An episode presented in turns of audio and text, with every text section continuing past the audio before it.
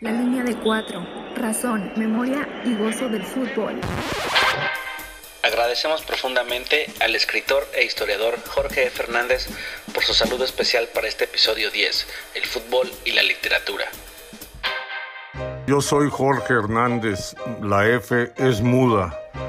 Ya soy fan de Línea de Cuatro, un programa que en esta ocasión versará sobre fútbol y literatura, es decir, sobre mí. Un abrazo a todos.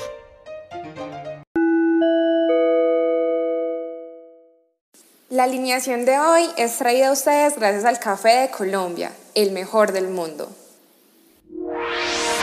Gallo, mediocampista número 8, migrante, internacionalista y aficionado del América.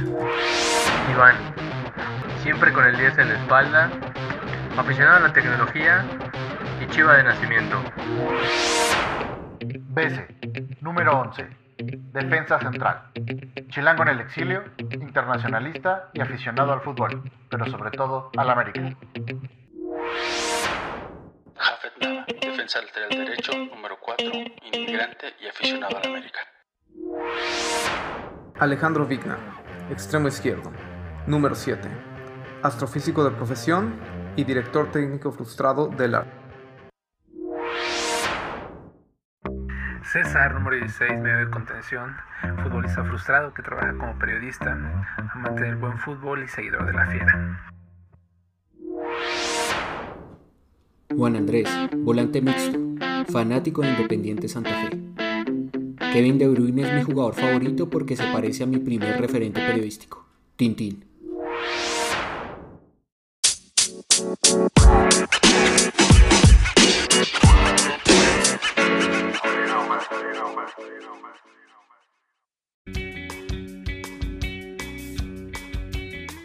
Episodio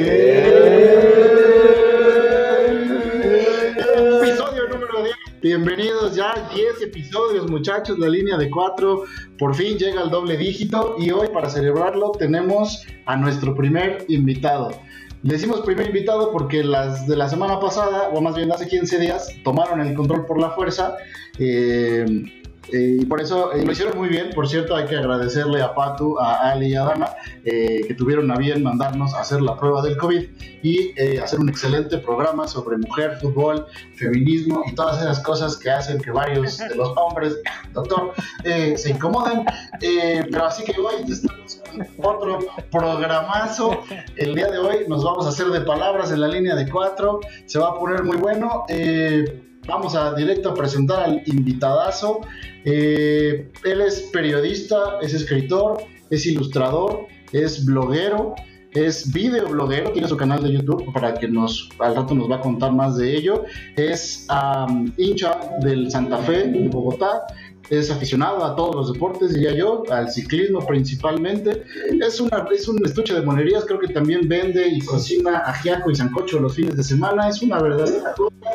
Un amigo personal de todos nosotros, nuestro profesor, tallerista, sensei de las letras, Juan de Papel, Juan Andrés Rodríguez Murillo. Bienvenido.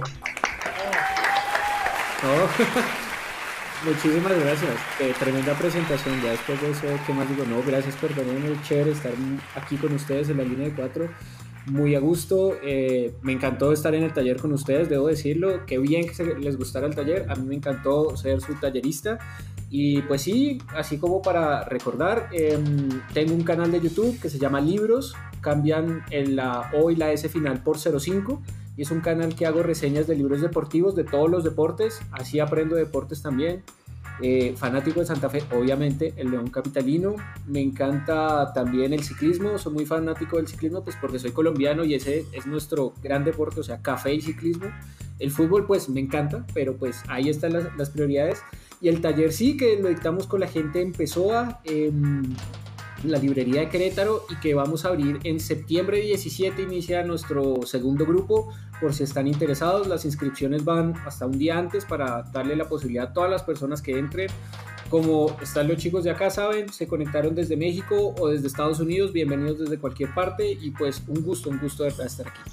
No, gracias a ti por aceptar la invitación, gracias por venir a neutralizar nuestro acento chilango con tu bellísimo acento rolo eh, y sobre todo para compensar ese nacionalismo que de tener puros mexicanos, ni que fuera esto el Guadalajara, sale Riquelme, sale Riquelme, entra el refuerzo sudamericano eh, y nada más y menos que de Colombia como nuestro Mateus Uribe, Roger Martínez, Andrés Ibarwen y tantos otros más. Vamos a para saludar a nuestro Aquivaldo, aprovecho para saludar al resto de la alineación. ¿Cómo están chicos? ¿Qué tal? ¿Qué tal? Muy bien y Hola, ¿qué tal? Riquelme también lo dejamos en la banca, ahora está, está un poco lesionado, pero a ver si ya regresa al siguiente episodio y un gusto porque sí, efectivamente eh, inauguramos los invitados con un tema que pues nos encanta a todos y es de alguna manera la razón por la cual creamos este, este programa que es hablar de estas dos pasiones, del fútbol y las letras. Y un anuncio importante, el día de hoy preparen su bebida, lo que más quieran tomar, recomendamos alguna cerveza, algún vino que sea de su agrado porque tenemos... un aguardiente, ¿no? En honor al invitado. Un aguardiente. No, no, no, yo, prefiero el mezcal o, el whisky realmente. Defiendo el café, eso no. Inauguramos una sección que se va a llamar este Drinking Game en honor a Juan Villoro, así que cada que usted escuche mencionar a Juan Villoro, por favor, dele un trago a, a lo que tengan de bebida. Dele rewind 15 segundos y empiece para que ya lleve dos shots. Es usted todo un sommelier. Pues no, soy más bien pedote, ¿no? Es correcto, es correcto. Ya le Eso es todo. El frío en Copenhague todavía no llega y este señor ya está bebiendo. Qué vergüenza. Ah, muy bien, doctor. Así que ya lo escucharon el día de hoy. El día de hoy vamos a hablar de literatura, escritores, cuentos, demás. Y pues si a usted le interesa conocer qué, cuál fue el papel de Betty la Fea en las relaciones México-Colombia, probablemente lo vayamos a mencionar, así que se va a poner muy bueno y les recomendamos sobre todo poner atención al medio tiempo para que escuche los detalles sobre las redes sociales de nuestro invitado y sobre el taller que va a ofrecer en el mes de septiembre. Ah, para que todos ustedes corran y se inscriban y aprovechen la oportunidad. Eh, del taller que nosotros, nosotros ya tomamos, vamos a hacer el anuncio completo, ya fuimos alumnos del buen Juan, así que pongan mucha atención al medio tiempo. Así que pues sin más, yo creo que comenzamos. Eh.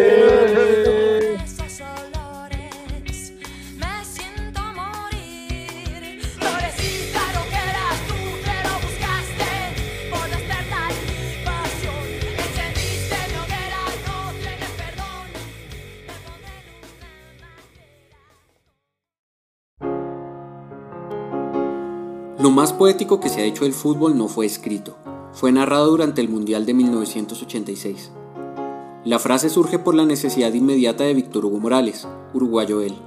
Debe reaccionar a la mejor jugada que ha visto el fútbol, el segundo gol de Maradona a Inglaterra. En la corrida de Morales, en la jugada de todos tiempos, barrilete cósmico, que te planeta viniste para dejar el caminante inglés, para que el país se opulle apretado, gritando por Argentina.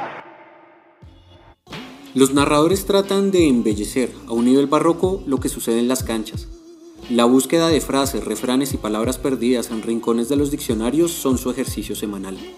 Son expertos en improvisar, cual miembro del Butan Clan. Y en manejar la respiración abdominal, cual tenor de la escala de Milán. Por 90 minutos la palabra es suya. Luego del juego, los estándares de quienes leen y buscan la belleza en la palabra regresan. La bola de opio deja de tener efecto y se hace insoportable escuchar los debates y las polémicas de los periodistas. Se hace necesario entonces dejar de escuchar para leer. El problema es que la sobreoferta futbolera no se ve representada en calidad cuando hablamos de escribir. Mientras el periodismo deportivo se dedica a tener el último minuto o la publicación más reciente, la literatura requiere pensar cada palabra, cada frase y cada signo de puntuación. Se requiere calma, tranquilidad para escribir y para leer, casi lo contrario a lo que pide el fútbol. Casi. Riquelme hace la excepción. El calvo de mis amores, Omar Pérez, el mejor jugador que ha tenido mi equipo, Independiente Santa Fe, hace la excepción. Faltan más jugadores para armar ese equipo de juego lento pero seguro, que se anime a escribir de lo importante y no de lo urgente. Además de publicar libros, hay que ocupar espacios en todos los medios deportivos donde proliferan las notas cortas y las galerías absurdas. El deporte más famoso del mundo lo pide, lo necesita. Es menester seguir la estela de Caparrós, Villoro, Fontana Rosa y Salcedo Ramos, por mencionar algunos del español. Sí, usé la palabra menester. Yo también busco en las esquinas de los diccionarios. Verbigracia está esa palabra y la que inicia esta frase.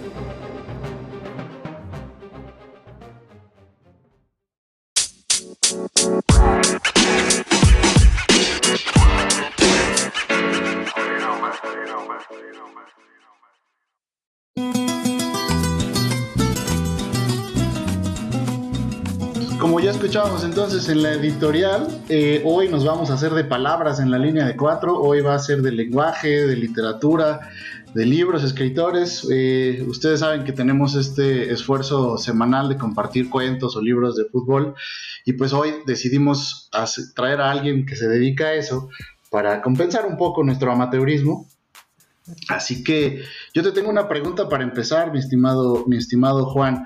Ya que eh, el, episodio, en un episodio anterior ya eh, el buen gallo nos contaba del clásico eh, bogotano. Eh, yo te pregunto a ti para empezar, eh, ¿qué- qué- ¿quién le ha dado más a Colombia? ¿Vallejo, Mutis y García Márquez o Higuita, James y Valderrama? No, mil veces la literatura. Es decir, a mí me encanta el fútbol, yo amo el fútbol y pues tengo a mi equipo, Santa Fe, que ustedes también lo mencionaron en el capítulo. Eh, soy supremamente fanático, obviamente cuando juega la selección estoy con ellos, pero eh, el fútbol es más de pasión que de nivel. O sea, si necesitáramos comparar, ya la selección necesitaría un mundial porque ya tenemos un Nobel. Es decir, ya, ya con eso la, la tenemos. Tenemos solo una Copa América. Colombia solo tiene una Copa América, que fue la que le ganó a México, de hecho, en la final del 2001. Eh, esa es la única que tenemos, porque el resto no, no hemos logrado. Y los otros escritores latinoamericanos ya han ganado premios, los conocen en toda parte, los nacionalizan mexicanos para tenerlos también ustedes. Entonces, no hace falta. a la selección le falta. Yo tengo una duda porque eh, la diferencia con la literatura del fútbol es que, aunque pues, casi todos conocen a Gabriel García Márquez, pues pocos lo leen, ¿no? O sea, siendo realistas. Y con el fútbol todos hemos visto y conocemos a James, a Higuita, a Valderrama y pues tal vez el individuo promedio lo, lo, o sea, lo disfruta más, ¿no? Que, que un Nobel en literatura. Sí, pues, por ejemplo, o sea, como para ir aterrizando en, estos casos, todos los medios hablan de James, aunque no esté jugando ahorita, ¿no? Es decir, él es noticia, aunque no esté haciendo nada hace un año. Eh, lo cual me parece terrible. En vez de haberse quedado con el Bayern y tal vez estar jugando ahorita una final de Champions, eh, se fue porque es que hacía mucho frío.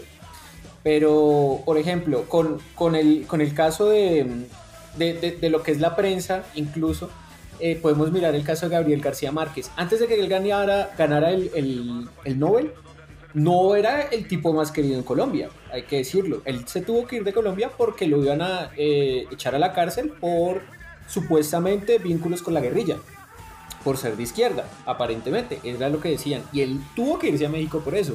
Ya después de que te ganas el Nobel, ah, siempre creemos en ti, Gabo.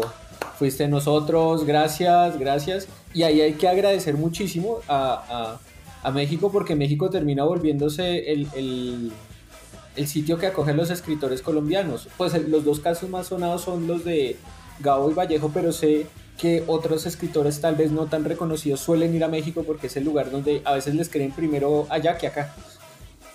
Pues, en eso tienen en común con los futbolistas, ¿no? Suelen triunfar primero en el extranjero y ser más reconocidos y sobre todo hacer la carrera afuera, ¿no? Y además que eh, ya siguiendo en esta idea, pues qué más eh, de realismo mágico que el escorpión de Guita, ¿no? Es de otro... Ah, sí.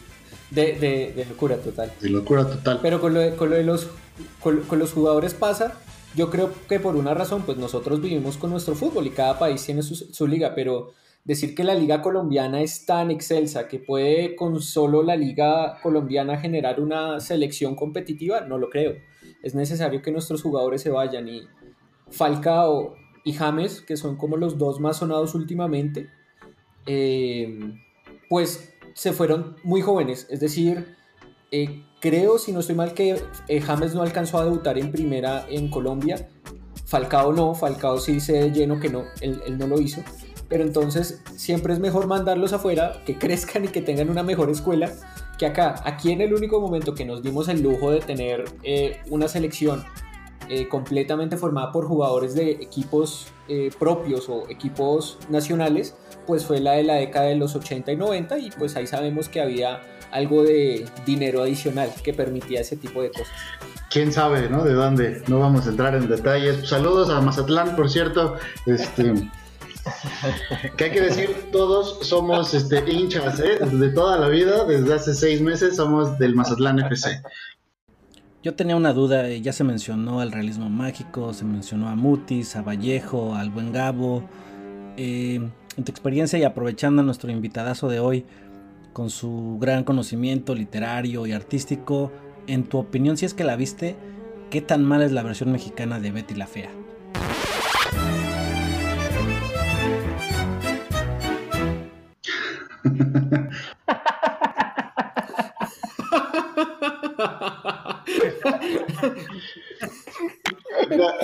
Yo, eh, romper relaciones diplomáticas, ¿eh? Me reservo, me reservo. Muy bien, muy bien. Pues pasando a otro tema. Eh, en tu opinión, ¿por qué hay este estigma respecto a que el aficionado al fútbol tiene que ser alguien inculto y pues hay ese desprecio por parte de cierto sector del mundo intelectual hacia el deporte? Yo creo que el mayor problema, y esta es una teoría, simplemente es una teoría, ni siquiera es una teoría mía, eh, la lanzó otro escritor colombiano, Juan Fernando Incapié, eh, a quien si llegase a escuchar este podcast le mando un saludo. Le gusta mucho el fútbol mexicano, jugó con muchos mexicanos cuando estudió en Estados Unidos, eh, hacía parte del equipo de, la facultad. Él suele mencionar que uno de los culpables es Borges. Borges detestaba el fútbol, hasta donde sabemos, hasta toda la información que tenemos, lo detestaba, eh, no, no era muy afecto, y pues él es una figura supremamente pesada en, la, en lo oculto, en lo que podemos considerar los ámbitos académicos y culturales, aun cuando Borges solía también burlarse de ellos en sus cuentos, eso lo aprendí con, con un cuento que sería bueno que lo, que lo incluyeran en esos eh, apartes que ustedes ponen en edición, porque no me acuerdo el nombre, sé que se llama Clon algo algo Ugbar, si no estoy mal, para no ser poco preciso.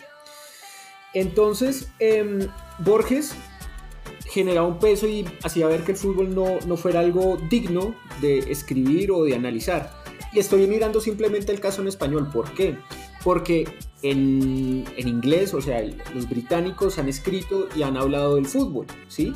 Y no solo desde la literatura, sino cuestiones sociales, eh, periodísticas, hacia adelante. Eh, ese es el, caso que yo más conozco. Los brasileños también tienen mucha literatura de fútbol. Lo que pasa es que hay una barrera real con el portugués. Mucho no llega. Muchas eh, obras de, de Brasil no llegan al resto de Latinoamérica porque no las traducen. No las traducen, no sé por qué. Realmente me parecería que una persona que tuviera el buen manejo del portugués se debería animar a, investigar qué cuentos y novelas hay, porque por lo menos conozco una que es El Regate y merecía ser traducida. Juan Villoro la, la nombró como una gran novela de fútbol.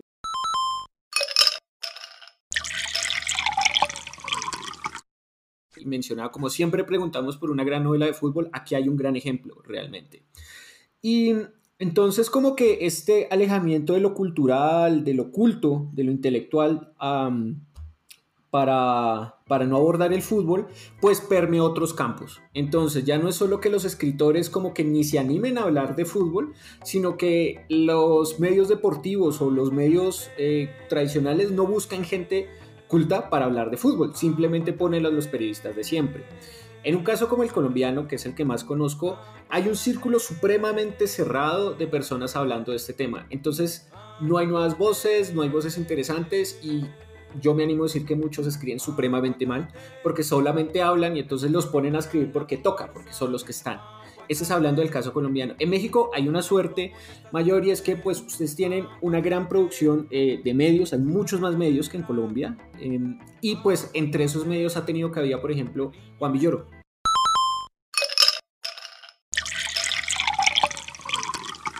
Y eso funciona, porque entonces si ya tú tienes un escritor que comienza a hablar de fútbol, pues eso anima a que más personas lo hagan. No estoy diciendo que sea el único o el iniciador, pero sí se muestra que hay un intento mayor a que la gente lo haga.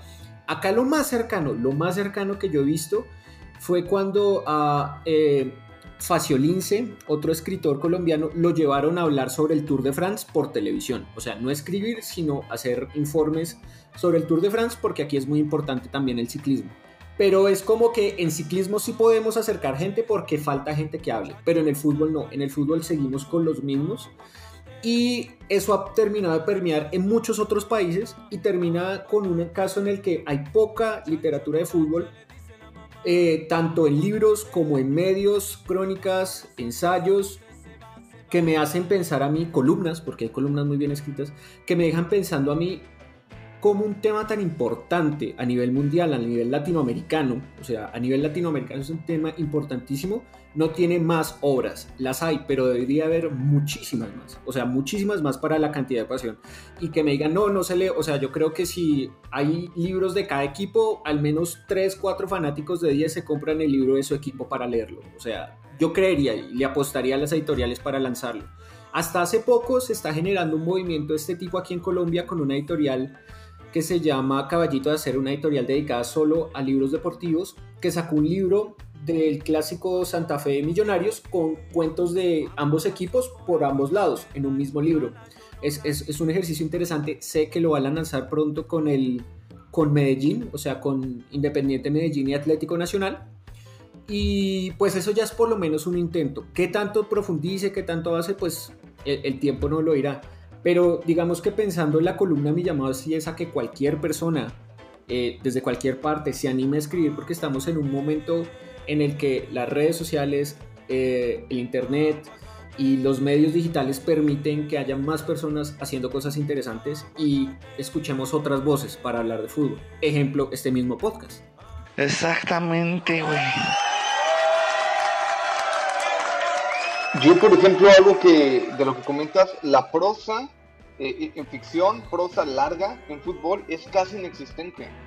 O sea, de cuenta hay un poco más, de crónica hay un poco más, que tampoco es suficiente y, y muchas veces la calidad es media o baja, pero la prosa larga es o sea, yo no conocía esta novela que acabas de mencionar y, estoy... Yo creo que pasa porque precisa, el fútbol no es un deporte tan sencillo de, de, narrar. ¿En qué me refiero? en la literatura. O sea, si vas a replicar lo que dice el narrador en un libro, perdiste. O sea, no puedes hacer un supercampeones. Eso no se puede. Por eso Supercampeones tenía eh, el insight de toda la niñez de cada uno de los jugadores y recordaban toda su vida durante los partidos. Porque si no, no funciona la historia, se cae. O sea, el, el, el programa se cae.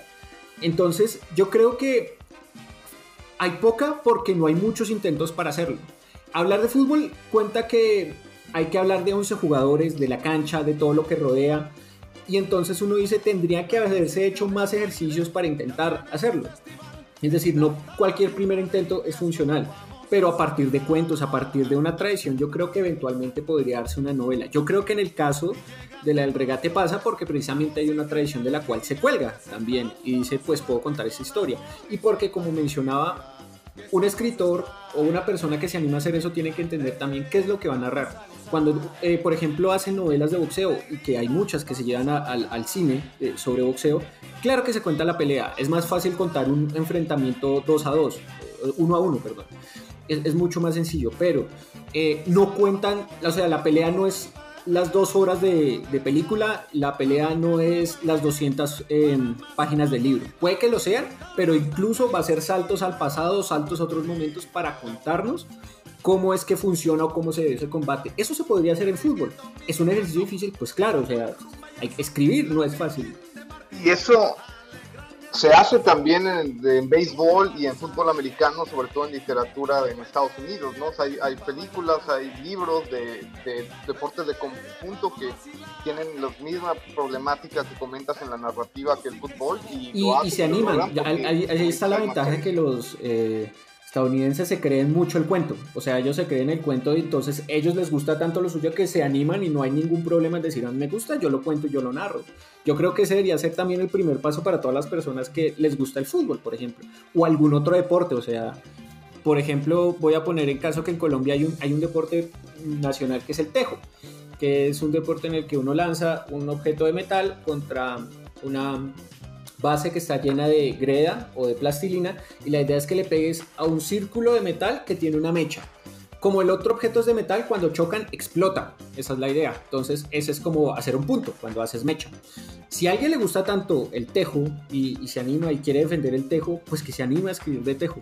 O sea, en vez de verlo como, ah, no, es que es muy propio, muy, muy, muy guardado, muy de nosotros. Y si algo funciona en la literatura es que si una historia es buena, aunque esté centrada en la esquina más perdida del rincón de Colombia, si la historia funciona, la gente la ama. Es decir, 100 años de soledad no está puesta en cualquier parte del mundo. 100 años de soledad está en Colombia.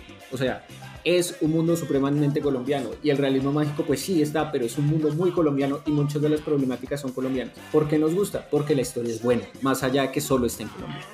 Y luego entonces el deporte puede ser inspiración para escribir, como dices, a partir de tus propias pasiones, pues un escritor o un artista en general se dedica a eso, ¿no? A expresar sus intereses, sus, sus, odios, sus rencores y demás. Y pues ahí tenemos el caso de los escritores que juegan o jugaron fútbol y que de ahí o surgió su estilo o escribieron obras muy importantes sobre fútbol, ¿no? Eh, por ejemplo, yo recuerdo, pues ahí está el caso de Nabokov, que fue portero mientras vivió, estuvo exiliado en Cambridge. Él, fue, él jugó como portero. También creo que eh, había ahí el caso de Albert Camus, ¿no, Gallo? Exactamente, güey. Digo, perdón, este, así es. Ya mencionabas al ruso Nabokov, eh, al argelino francés Albert Camus, o como le decimos en mi alcaldía, la Magdalena Contreras, Alberto Camus. Eh, afortunadamente hay grandes escritores que rompieron el tabú de escribir de fútbol, lo cual como bien nos explicaba Juan hace un momento citando el ejemplo de Borges, el fútbol por mucho tiempo fue tratado como algo destinado al populacho, algo indigno de la reflexión intelectual. No obstante, hay muchos ejemplos de escritores que han dedicado palabras, libros y pensamientos a este deporte. Por ejemplo, Albert Camus, quien fuera portero de joven en el equipo de su universidad y quien compartía con José Alfredo Jiménez no solo la posición en el campo, sino también los principios del existencialismo francés, ya que para ambos, por decirlo menos, la vida no vale nada, llegó a decir, todo cuanto sé con mayor certeza sobre la moral y las obligaciones de los hombres se lo debo al fútbol. Como dato curioso, alguna vez leía que Camus eligió, fue portero no tanto por su gusto al, al arco, sino que debido a que venía de una familia muy pobre, pues la posición donde menos podía gastar los zapatos o donde le permitían jugar a sus papás, pues era ahí en la portería. Otro intelectual francés, el filósofo Jean-Paul Sartre, le dedicó al fútbol la siguiente frase. La acción colectiva de la sociedad puede ser perfectamente reflejada en el fútbol y por lo tanto el fútbol es la metáfora de la vida. Por su parte, el uruguayo Eduardo Galeano, visitante distinguido de este podcast y quien falleciera en 2015, es quien en mi opinión ha llegado a mezclar de manera más equilibrada o más completa tanto el relato como el análisis social y el fútbol. En su libro, por ejemplo, Fútbol a Sol y Sombra, él llegó a decir la siguiente frase. La historia oficial ignora el fútbol en países donde el fútbol ha sido y sigue siendo un signo primordial de identidad colectiva. La poesía, por ejemplo, también ha sido tocada por la magia del balón y poetas como el chileno Pablo Neruda en su obra Crepusculario y el brasileño Vinicius de Moraes dedicaron poemas al fútbol. El poema de Neruda se titula Los jugadores, mientras que Dumuraes dedicó un poema al jugador brasileño Garrincha. Hay más escritores que han dedicado pensamientos al fútbol, tal es el caso de Benedetti, Horacio Quiroga, quien Iván nos contará un poco al respecto, eh, pues Fontana Rosa, Saqueri y, sí, preparen sus vasos, Juan Villoro, para quien o quien dijo, el fútbol es la forma de la pasión mejor organizada y repartida alrededor del planeta.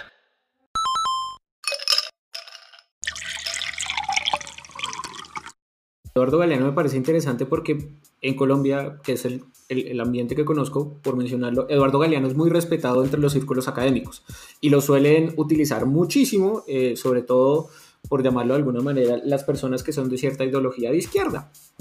Aún así, aún así, no hablan de fútbol. Es decir, vale que él haya hecho su libro, que, que, se anima a escribir de fútbol, pero eso es él, nosotros no. Y entonces como dice, oiga, si él se animó, tal vez vio algo interesante ahí, como para que despertara un poco la, el, el, gusto para investigar al menos, eh, sobre todo a los que están cerca de las ciencias humanas. Pero es curioso, es como si aún así dijeran, sí, sí, bien por él, pero yo no, yo, yo no me animo. Es, es algo que me surge la duda, no sabría responder por qué, porque conozco mucha gente que le gusta Galeano, ha, ha leído Las Venas Abiertas de América Latina, que es uno de los libros que más suelen eh, pedir en colegios y en, muchas partes, y aún así no te hablan de fútbol. Y en el caso, por ejemplo, de México, de nuestro querido y admirado Juan Villoro,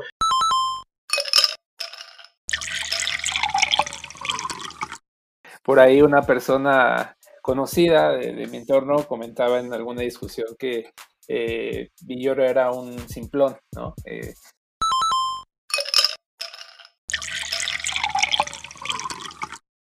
justo por el tipo de literatura que maneja, decía que su escritura era muy simplona y que era un escritor muy inflado, y, y mencionó incluso este libro de Dios es Redondo, eh, también quería yo preguntarte sobre esto, Juan, sobre este tema, esta estigmatización que se tiene al fútbol y sobre todo al aficionado del fútbol de, con la ignorancia, ¿no? Eh, ¿cómo, ¿Cómo hacer también que, porque la realidad es que también mucha gente, la que es aficionada al fútbol, eh, no está interesada en, en, la literatura, eso también es una realidad, pero lo mismo pasa en otros entornos, no nada más que sean aficionados al fútbol.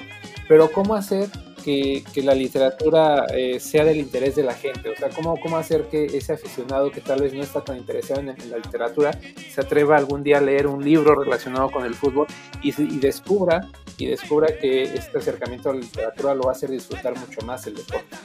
Ahí, hay varios puntos. Primero con lo de Villoro, pues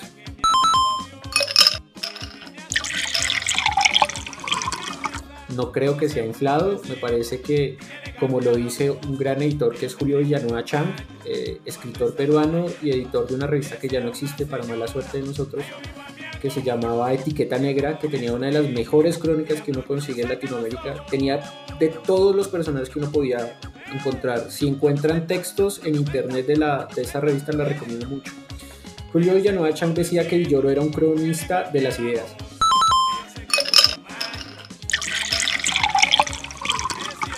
Él hace que sus crónicas parezcan ensayos y él le encanta siempre estar jugando con ensayos, además de que tiene una memoria, memoria prodigiosa para las, las frases célebres, porque me parece increíble, salvo que esté escribiendo con 20 libros al lado, no sé cómo hace para encontrar la frase precisa siempre que la necesita, o si lo hace, mucho, o sea, igual es un berraco para mí. Eh, a mí me parece que es muy buen, muy buen escritor. Más allá de el catálogo de decir está inflado, no, eso pasa con todas las personas que hacen buenas cosas. O sea, haters gonna hate. Eh, eso es así. Entonces, si hay gente que le gusta, va a haber un nivel igual. Un caso que supe hace poco, que no es de fútbol ni, ni de literatura. Eh, a mí me gusta, por ejemplo, mucho Nolan, Christopher Nolan, como director. Acaban de estrenar Tenet, la película. Creo que en Europa ya hice un preestreno o estreno, no sé. Pero sé que ya uno de los eh, críticos que más está pendiente del tema en internet, que es de un canal que se llama Sensacine, eh, dijo que es la mejor película que le hizo al tipo y, o sea, lo mencionó y mencionaba, el tipo es muy bueno, vende mucho y así como vende mucho hay mucha gente que lo odia. Yo creo que ese es el fenómeno con Villoro.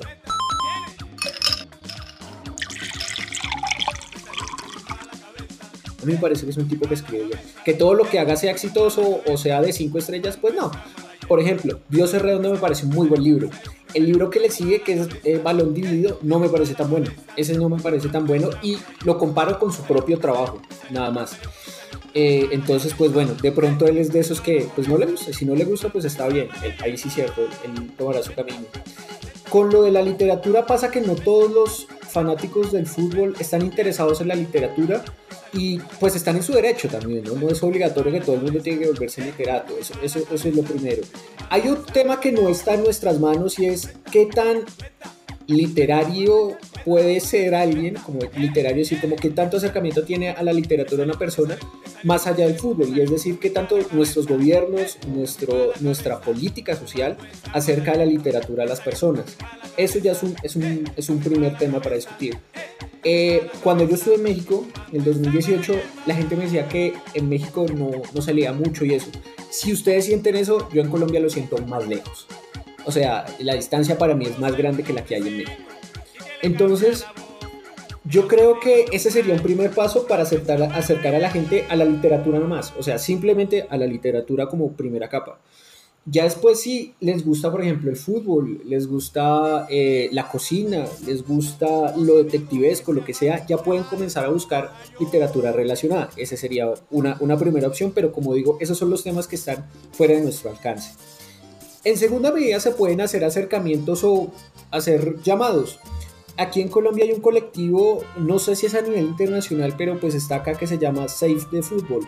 Perdón inglés para los que viven en, Estados Unidos. Yo, yo, escuchaba el, el, inglés perfecto WordPress y yo decía, wow.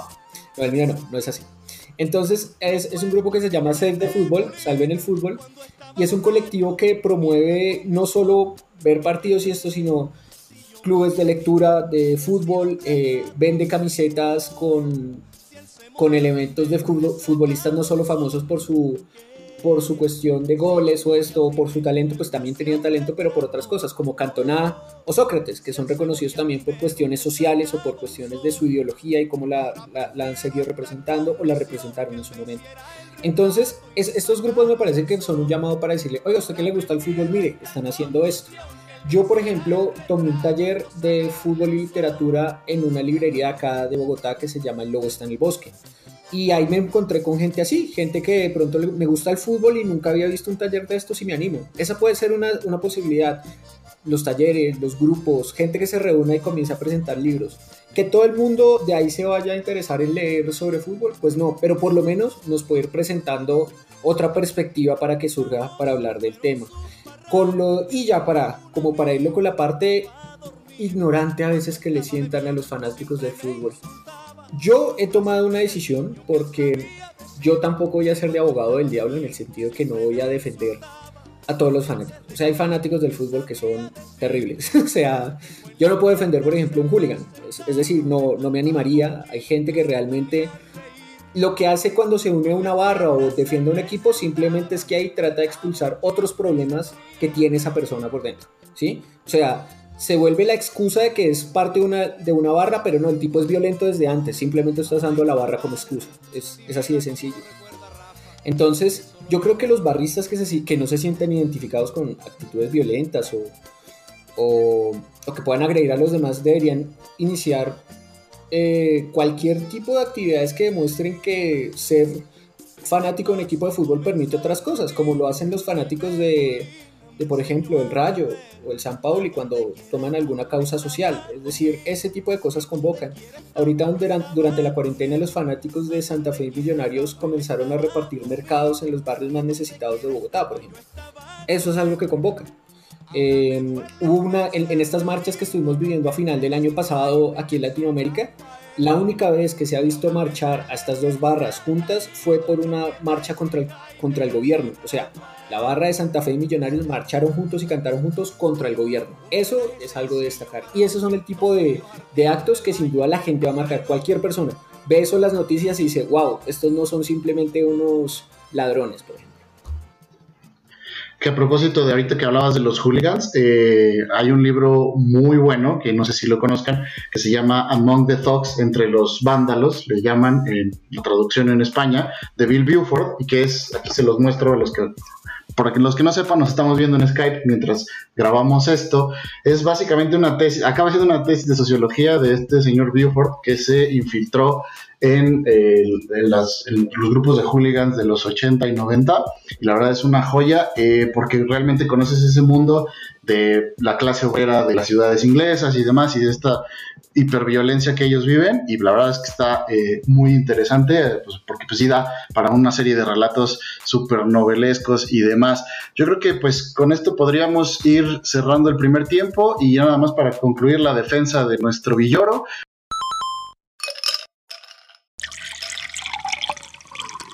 nos dejamos con la frase de que no hay solución a la infinita tarea de confundir el balón con la cabeza. Así que de eso se trata este podcast, de eso se trata nuestra vida. Vamos al medio tiempo y regresamos con más sobre fútbol y literatura. En mi memoria quemada al mariposas amarillas, Mauricio Babilonia. Mariposas amarillas que vuelan liberadas.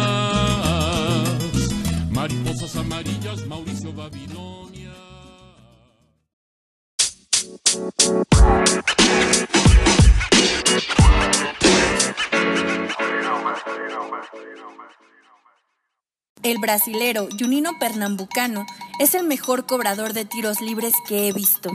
Lanzaba misiles teledirigidos desde distancias absurdas que se clavaban en la red sin dar posibilidad al guardameta. Solo después de calcular todo el tiro en su mente, Junino pateaba. Él entiende que la clave del fútbol no está nada más en los pies, hay que usar la cabeza. Por algo es el director deportivo del Olympique de Lyon. Por algo he dicho que en Brasil hay muchos George Floyd. Por algo dijo que Bolsonaro es el hijo del WhatsApp y de las noticias falsas. Y si nos detenemos a pensar como Junino, creo que el fútbol lo amerita. Taller virtual de literatura futbolera Pelota Quieta. Seis sesiones para leer, pensar y escribir de fútbol. Informes en las redes sociales de Librería Pessoa de Querétaro y en las del Tallerista. Apoya y recomienda la línea de cuatro.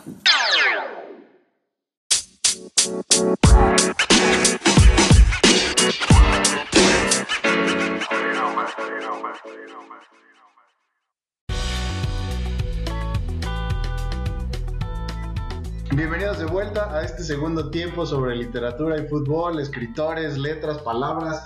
Creo que estuvo muy intenso el primer tiempo, así que nos vino bien el medio tiempo.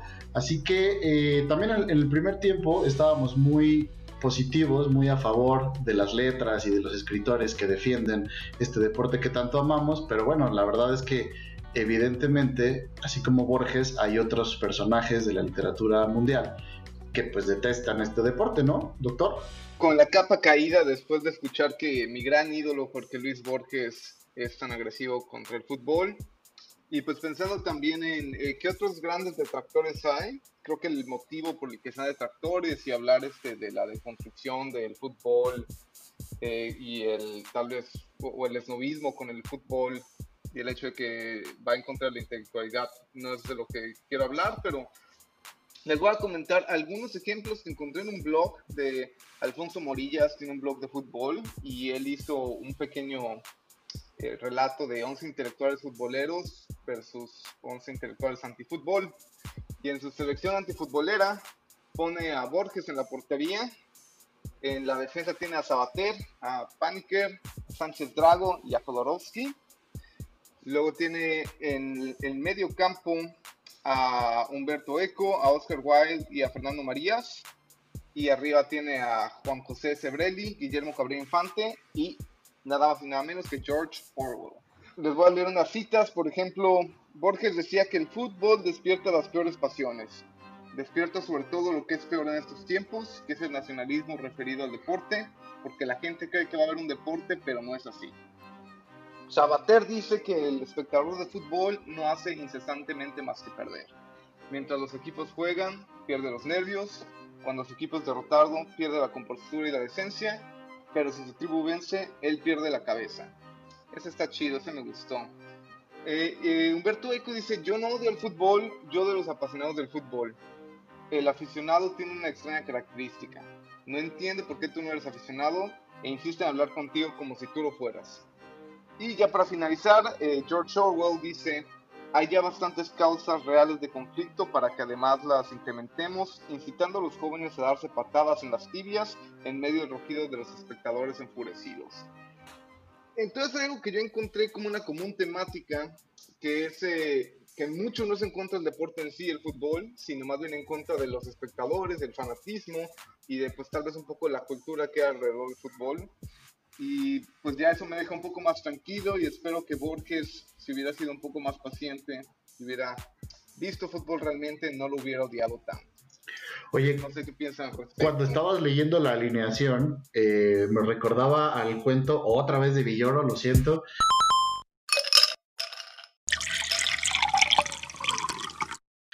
Yo soy Fontana Rosa, ¿no? Ese gran texto eh, que justo juega a partir de esta idea de, eh, pues para no quemarles de, qué, de qué, cuál es el giro que toma el cuento, así inicia dando una, una describiendo un partido en el que le ponen centros a Wild o le pone este y no me acuerdo ahí creo que Juan igual y te acuerdas mejor de los de los personajes que menciona pero pues justo el, el, protagonista es el que dice, yo soy Fontana Rosa, haciendo referencia a este gran escritor eh, argentino, ¿no? Que tiene yo creo que los mejores, los mejores cuentos de fútbol, eh, personalmente, que ya les hemos compartido en nuestro blog y en nuestras redes sociales.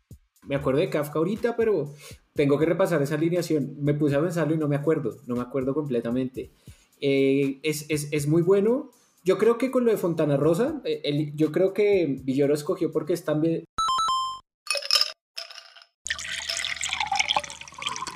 escogió porque es también, tal vez el más insigne, ¿no? El que más se animó a escribir y a darle palo al fútbol, fútbol desde, desde, la, desde, su, desde su fuero, que es el argentino. Porque también hay que entender que él escribe así, pero no todos tenemos que escribir así de fútbol. Eh, es decir, así como Villoro rescata el fútbol llanero,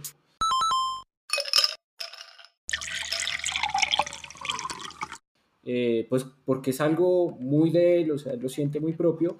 Los argentinos rescatan mucho el fútbol de calle porque se la pasan en esos cuando son chiquitos y eso es algo que recuerda mucho. Es bueno que las personas que les gusta el fútbol entiendan que es escribir también desde, desde su lugar, como lo que mencionábamos en el primer tiempo de Gabriel García Márquez. Es decir, él escribió desde lo que conoce, el Caribe colombiano, y pegó. Fontana Rosa escribió desde lo argentino y pegó. E, esa, esa, esa es la búsqueda. En Colombia, por ejemplo, si me pusiera a pensar realmente un fútbol que tuviera, un cuento de fútbol que tuviera como origen en eso de los jugadores, tendría que ser mucho de las costas, por ejemplo, muchos vienen de la costa atlántica, el Pibes costeño, por ejemplo, eh, o de la costa um, pacífica, que es Cali, Buenaventura, el Valle, Nariño, que son las zonas que siempre están más golpeadas por la pobreza, por ejemplo. Y eso es un tema que por lo menos yo hasta el momento no he visto tanto en los cuentos de fútbol y que yo tampoco, debo mencionarlo, nunca lo, lo he abordado, pero que pensando en esto de la autenticidad de cada país debería, debería incluirse. Y que, por ejemplo, existe otro, otro gran detractor. Estaba recordando en, un, en el libro de Salvajes y Sentimentales del escritor español Javier Marías, donde él tiene esta bellísima frase de que el fútbol es la recuperación semanal de la infancia.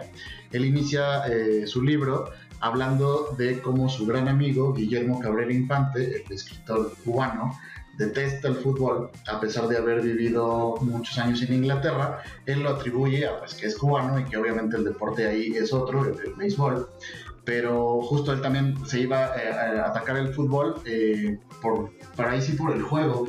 Decía ese juego nefasto que incita a la violencia porque es violento en sí mismo, se juega con los pies y pocos movimientos hay tan feroces como el que supone dar una patada. ¿no? Y eso, bueno, es cierto, pero por ejemplo, eh, el, lo bello del fútbol es que justo usa lo, menos técnico o lo menos desarrollado que tenemos como seres humanos, que son los pies, ¿no? es lo más complicado. Lo más fácil es hacer un deporte usando las manos o usando otras partes del cuerpo, pero ya el desafío físico de pegarle una pelotita eh, con el pie y, alcanzar una maestría en esos movimientos, eh, yo creo que es, sí es destacable, ¿no? De parte de los futbolistas. Los profesionales, ya los amateurs, pues bueno, nos, nos, nos conformamos con pegarle y correr. Me acordé, viste, en eso que mencionas, de que había una frase del poeta mexicano Antonio del Toro que decía que el fútbol es la venganza del pie sobre la mano. Es decir, es la historia invertida de la civilización. Eso está bueno. Cierto. Tal cual. Está chido. Y ahora, si usted que nos está escuchando, porque nos quiere, pero detesta el fútbol, eh, pero le gusta la literatura, yo les quiero recomendar otro libro. Es este que se llama 11 contra 11, que justo son cuentos de fútbol para los que detestan el fútbol. Es una colección hecha por el FENAC de España y bueno, nada más así las joyitas que trae es este incluye a Benedetti, a Alfredo Bryce Echenique, a Ángel Fernández Santos, a Escarmeta y a nuestro multimensionado Villoro.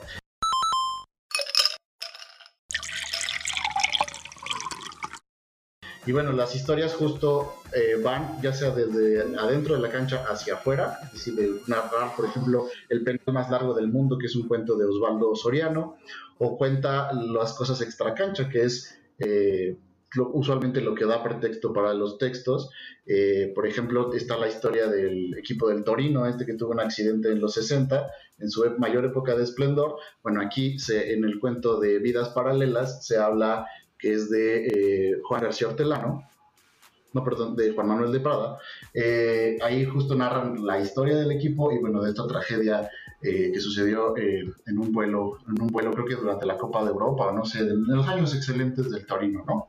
Creo que también aquí da, podemos tomar el puente para hablar de los jugadores que triunfaron futbolísticamente o que por lo menos llegaron a profesionales, pero que también tienen esta inquietud de escritores, ¿no? El, yo creo que el caso más paradigmático pues es Jorge Valdán.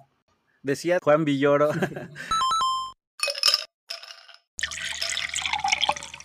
que Valdano era un este, personaje muy privilegiado porque le ha tocado estar o ver el fútbol desde muchas perspectivas, ¿no? Desde jugador, este, técnico, directivo, periodista y escritor y que es una persona que, un caso, pues sí raro, la verdad, donde él se acercó a la lectura de muy niño y eso lo llevó, pues lo acompañó toda la vida y es un reflejo de todo lo que ha leído, ¿no? La manera en que él ve este deporte y lo que ha pensado al respecto de, de lo que, es y que yo no sé, implicaciones. Perdón, y que yo no sé si es mejor escritor, periodista que, fútbol, que como futbolista, no sé. Digo, no me tocó verlo jugar en esa selección de Argentina. Pero yo creo que es mucho mejor periodista, escritor, que, lo que fue como futbolista. No sé, esa es mi percepción. Que con todo eso le alcanzó para ser campeón del mundo y meter un gol en una final, ahí nomás, pero sí. Sí, sí, exactamente, humildemente, pero bueno. Humildemente. Pues es que tenía, tenía un camión que lo llevó en todo el Mundial del 86, ¿no? Pues cuando tú tienes a Maradona en el 86, eh, yo creo que le hubieran podido, o sea, nos hubieran puesto a nosotros con Maradona y ganamos ese Mundial. Eh, fácil. Exactamente, güey. Eh, tal vez una de las formas más acabadas de la relación entre el fútbol y las letras sean los cuentos. No sé qué nos puedas contar ahí. Iván tenía una, una pues historia Es que justo hablando del, de, y retomando las ideas que platicamos en el primer tiempo, donde a lo mejor falta gente que se atreva a tocar todos estos lados ¿no? del, del fútbol yo me encontré con, una historia de un jugador uruguayo, eh, Abdón Porte, un jugador del, Nacional de Montevideo, que lo usaron, bueno, él se suicidó, eh, se suicidó en la cancha porque había perdido la, titularidad del equipo. Entonces eh, se suicida a, media cancha. ¿En la cancha? ¿Mandé? ¿En, un juego o qué? No, no, fue al estadio y a la mitad de la cancha, en el centro, en el centro del campo, se puso un tiro. Ok. Y porque había perdido la titularidad, entonces él sentía que ya, pues que ya no, ya no valía como jugador, que ya no tenía nada que aportar y que su vida, su carrera y su vida se había terminado. Y entonces, a raíz de, ese suceso, eh, hay un escritor uruguayo, Constancio, eh, perdón, Horacio Quiroga. Él decide eh, hacer un cuento que se llama Juan Polti, Halfback, y, y eh, ese cuento trata y relata justo el, suceso, ¿no? Que de hecho ahora es parte de, la idiosincrasia de, los hinchas del Nacional, porque tienen incluso hasta un, tienen un trapo, una bandera que cuelgan cada partido, que dice por la sangre de Abdón, eh, y se cumplieron 100 años justo del suceso y del cuento, porque el cuento se, publica dos meses después de que él se suicida. Y el Club Nacional, el, el, club, el, equipo de fútbol, eh, de hecho lo usan eh, como estandarte, eh, porque cuando él se muere, tenía una, nota en la mano que decía, textual lo, lo voy a leer, dice, Nacional, aunque en polvo convertido y en polvo siempre amante, no olvidaré un instante lo mucho que he querido. Adiós para siempre. Entonces la nota es muy fuerte, eh, y con esa es su nota de suicidio. Y ellos eh, hacen el cuento, de hecho Galeano eh, lo escriben en, este, en este libro que ya platicamos hace rato de El fútbol a sol y sombra. El cuento que se llama Muerte en la cancha es refiriéndose a ese suceso en particular, por ejemplo. Enrique Vila Matas escribió Corazón, tricolor, Corazón tan tricolor y también relatan y tocan este suceso, ¿no?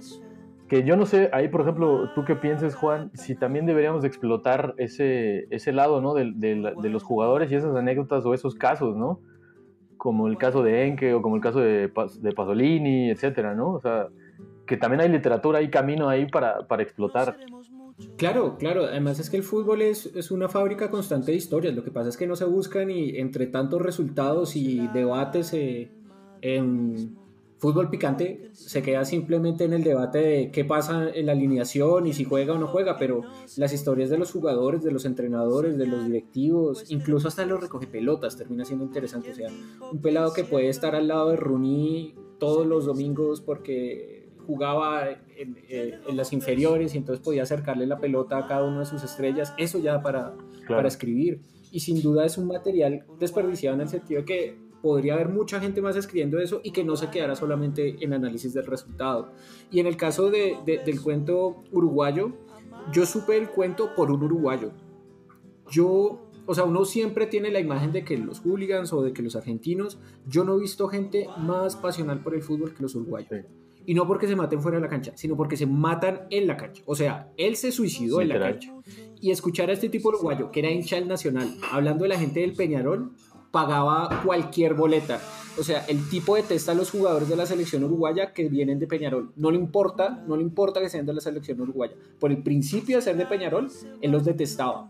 Eh, fue, fue una de las mejores experiencias que yo he tenido eh, en la vida. Conocer a un uruguayo y hablar de fútbol era divertidísimo.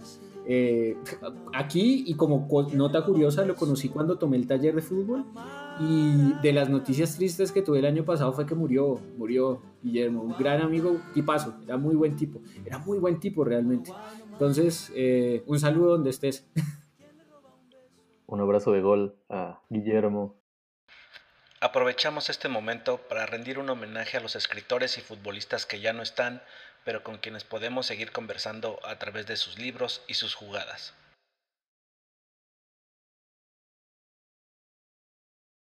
Continuamos ahora con el escritor chileno Roberto Bolaño. Pues vámonos con el buen eh, Roberto Bolaño, este emblemático escritor chileno. Eh, creo que uno de los novelistas más influyentes en las últimas décadas y que, bueno, pues fue multipremiado por libros como este, eh, Los Detectives Salvajes o 2666. Entre todo su acervo de, de, lecturas y de libros, Bolaño alcanzó a dedicarle un cuento al fútbol, si bien no era un escritor como los ya antes mencionados, eh, aficionado a este deporte, pues sí le dedicó un cuentito en, uno de sus libros, en el libro de putas asesinas. Eh, el cuento se llama Búa y trata sobre un jugador africano. No se los voy a contar a, detalle para que mejor lo lean porque la verdad es un cuento que vale mucho la pena. Un jugador africano que es contratado por el Barcelona y un jugador del que pues al parecer nadie sabe nada, es como un, enigma, y al llegar a, Barcelona pues bueno, empieza a hacer una serie de rituales que a todos les parecen extraños, rituales africanos, algo de misterio, o sea, el, cuento te va envolviendo en una historia y bueno, el, final también da un giro que, no te esperabas, eh, un cuento muy bonito y bueno, Bolaño que, que pues, siempre fue un escritor que pues no se insisto, no se caracterizó por este tema de, de meterla al fútbol, pero sí lo llegó a mencionar durante su carrera. Incluso tiene ahí una frase muy interesante que dice, a mí siempre me pareció más interesante marcar un autogol que un gol. Un gol, salvo si uno se llama Pelé, es algo inminentemente vulgar y muy descortés con el arquero contrario, a quien no conoces y quien no te ha hecho nada, mientras que un autogol es un gesto de independencia. Y también, bueno, se, eh, indagando un poquito, bueno, de hecho este cuento de Buba está dedicado a Juan Villoro, hay otro shot.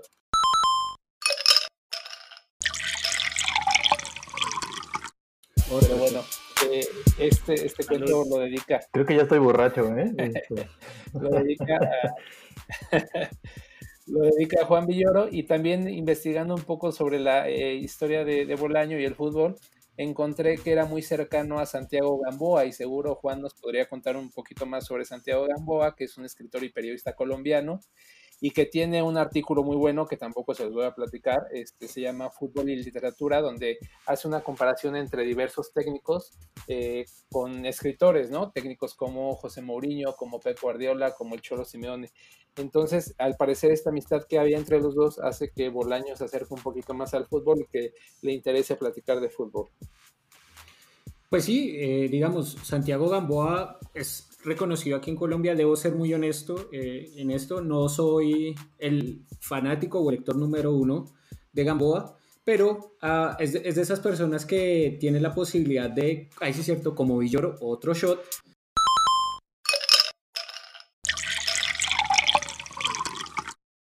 Eh, escritor, diplomático, columnista, de estos que pueden dedicarse a todo y en ese pasatiempo escribir libros y vender. Entonces, entre esos fanáticos se llaman. Ahorita también hay una cercanía muy de ese estilo, que es la de eh, Caparrós, que es fanático de Boca, es un gran fanático de Boca, eh, con Villoro.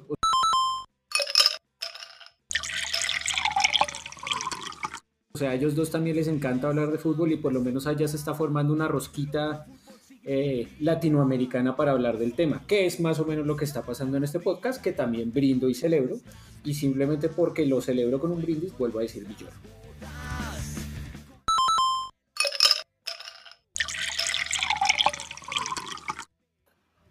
Saludos otra vez. Saludos, pues.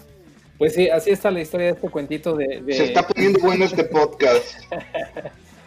así está la historia de este cuento de Bolaño. Yo siempre defendí que debimos hacerlo bebiendo, ¿eh?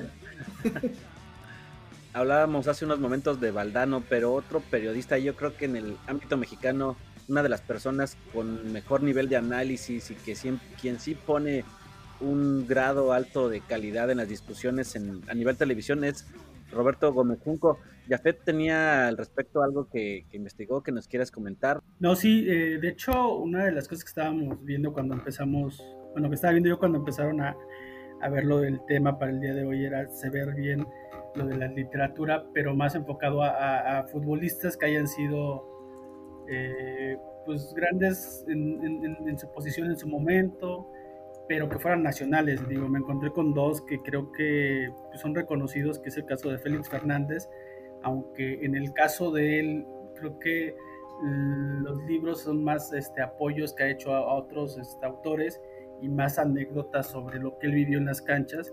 Pero el caso de Roberto Gómez Junco sí me, me parece que es un caso muy especial porque aparte de ser un futbolista creo que en su momento reconocido y bueno, eh, como analista este, eh, ha sido uno de los mejores creo que en los últimos años. Pero eh, la parte de, de, de, la literatura con él es muy, muy, muy, particular porque no solamente es la parte de anécdotas, no, no, en su libro no se encuentran anécdotas, sino es literatura al final de cuenta en la cual hace mención a, al fútbol, pero es más eh, otra cosa como una novela futbolera policíaca, que a mí en lo, en lo particular, y retomando ahorita lo que decía este Juan, de tratar de ir acercándonos a la literatura por esas etapas en la que primero pues a lo mejor te acercas porque quieres encontrar algo que es futbolístico, luego buscar algo que te, que te llame más la atención, que es a lo mejor la novela policíaca. Este Gómez Junco en su libro eh, Los Crimencitos Impunes, creo que junta esas dos partes que a las personas que a lo mejor les gusta el fútbol y les atrae la, la novela policíaca, les puede atraer mucho este texto que trata sobre seis futbolistas que están unidos por la amistad y que al final en el camino para triunfar como jugadores se, se encuentran con asesinatos que se producen muy cerca de ellos. Guarden, muy bien guarden este momento, ¿eh? guarden este momento porque un americanista está hablando de un jugador histórico del Guadalajara como Gómez Junco. Así es que es un momento brillante en el podcast. Muy bien, Jafet, estoy muy orgulloso de ti. Eh, yo lo ubico más en Tigres, ¿eh? pero bueno.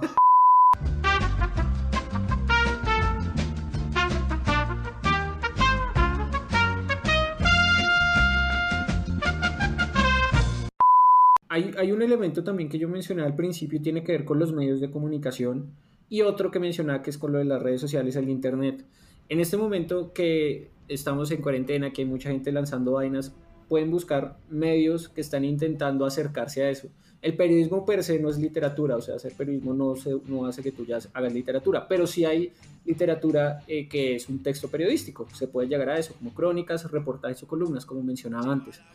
Eh, yo vi cuando estaban, estábamos como en la preparación de todo esto, alguien mencionaba The Athletic, que es un, un medio eh, norteamericano. Es un medio que está pensando en hacer contenido premium, escritos, artículos escritos por periodistas sobre los deportes. En general tienen fútbol, pero obviamente tienen toda la, toda la rama de los deportes eh, estadounidenses. Y lo que me parece interesante es que tienen a grandes periodistas que se han dedicado a escribir libros sobre los deportes. Entonces, gente que ya tiene cancha. Y cuando los contratas es como si yo contratara para una revista literaria a Gabo y a Vallejo para escribirme varios temas. Uno sabe que con ellos va a ir muy a la fija. Solo por tenerlos a ellos va a haber gente que los lea. Y muy seguramente varias de esas columnas que se saquen van a ser grandes, grandes columnas. Entonces a mí me, me, gustaría mucho la posibilidad de que la gente revisara eh, medios como estos, como Panenka, como Libero, que son los eh, de España.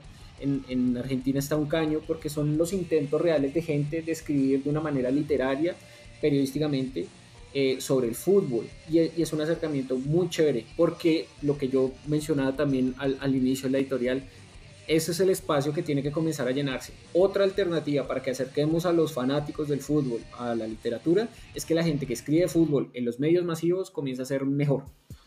Es una tarea difícil porque estamos poniendo de, eh, de antemano pues editores, competición, que vende más, clickbait, lo que quieras. O sea, hay un montón de, elementos a considerar ahí. Pero sin duda, si llegase más personas a escribir así columnas diarias columnas semanales, perdón, artículos eh, cada dos meses de, de, gran calibre sobre el deporte, eso ya es un acercamiento grande a la literatura también. El día de hoy ya hemos mencionado bastantes recursos, bastantes ejemplos de estos esfuerzos acerca de eh, los libros y el fútbol, pero hay uno que me gusta mucho el título, ¿qué tal este? Mi abuela y diez más.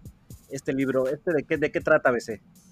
Y bueno, es, les decía, es un libro autobiográfico de Ander Izaguirre, donde nos cuenta su historia familiar, la historia, paralelamente la historia del club, de la Real Sociedad de San Sebastián, y pues del País Vasco, ¿no? Ahí como por, eh, por en paralelo, perdón.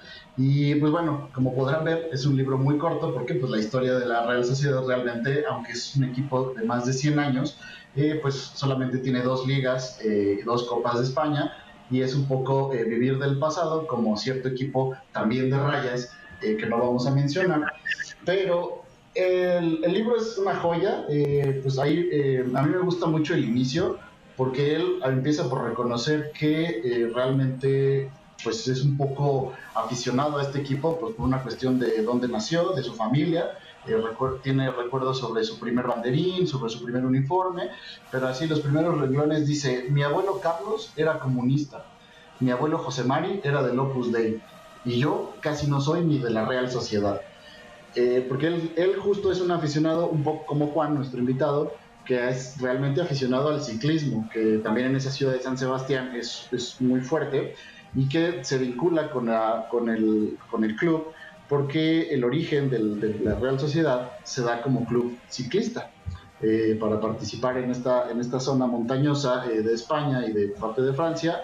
Eh, fue fundado por un francés, Messier Comet, y después los futbolistas se unen a este club y para usan el nombre para poderse inscribir en la primera, la primera liga y son estos primeros años entre 1909 donde es más exitoso el, el, club, ¿no? Ah, y después hasta los 80. Eh, y es este, muy interesante porque tiene una anécdota muy bonita en el que se culpa a este Messier Comet de que él es el autor de la maldición que tiene a la Real Sociedad alejada de los éxitos deportivos.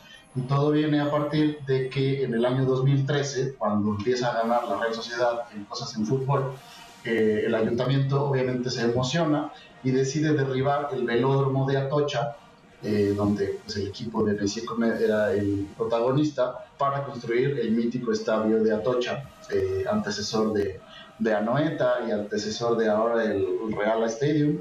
Eh, entonces es cuando él lanza su famosa maldición de la Real Sociedad jamás será campeón, ¿no? Y ah, con todo el amor que le tenía a la ciudad y a las donostiarras, no lo puedo culpar, eh, ahí se le atribuye, se le atribuye esta, esta maldición. Y esa es la historia de el libro de Ander Aguirre. Y ¿qué, ¿qué se escucha?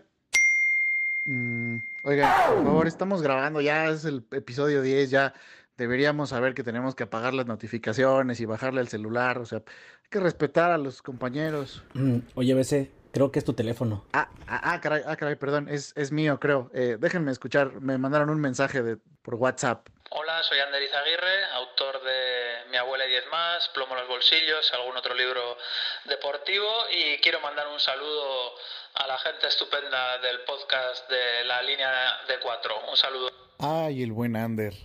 Es un fenómeno el tipo. Seguro quiere publicar algo en el blog de la línea de cuatro. Pero bueno, muchachos, les mandan saludos. Entonces nos decías, creo que tú querías platicarnos algo, Juan, de este Ander Izaguirre y de su libro.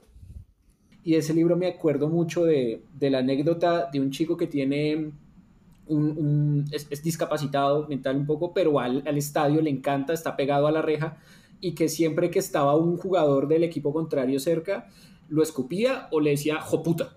Le, le hacía así siempre, siempre que estaba ahí, cerca, ¡ah, joputa! Pero así, lo escribe así en, en el libro. Es buenísimo. Yo me cagué de la risa cuando leí esa parte. Es muy, muy bueno.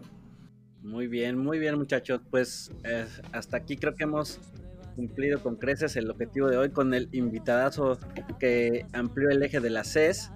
Y pues, ¿qué tal este? Si ya para ir cerrando vamos todos teniendo su bebida a la mano, les pido por favor estén listos ya con su lo que estén tomando y Iván, si nos haces los honores.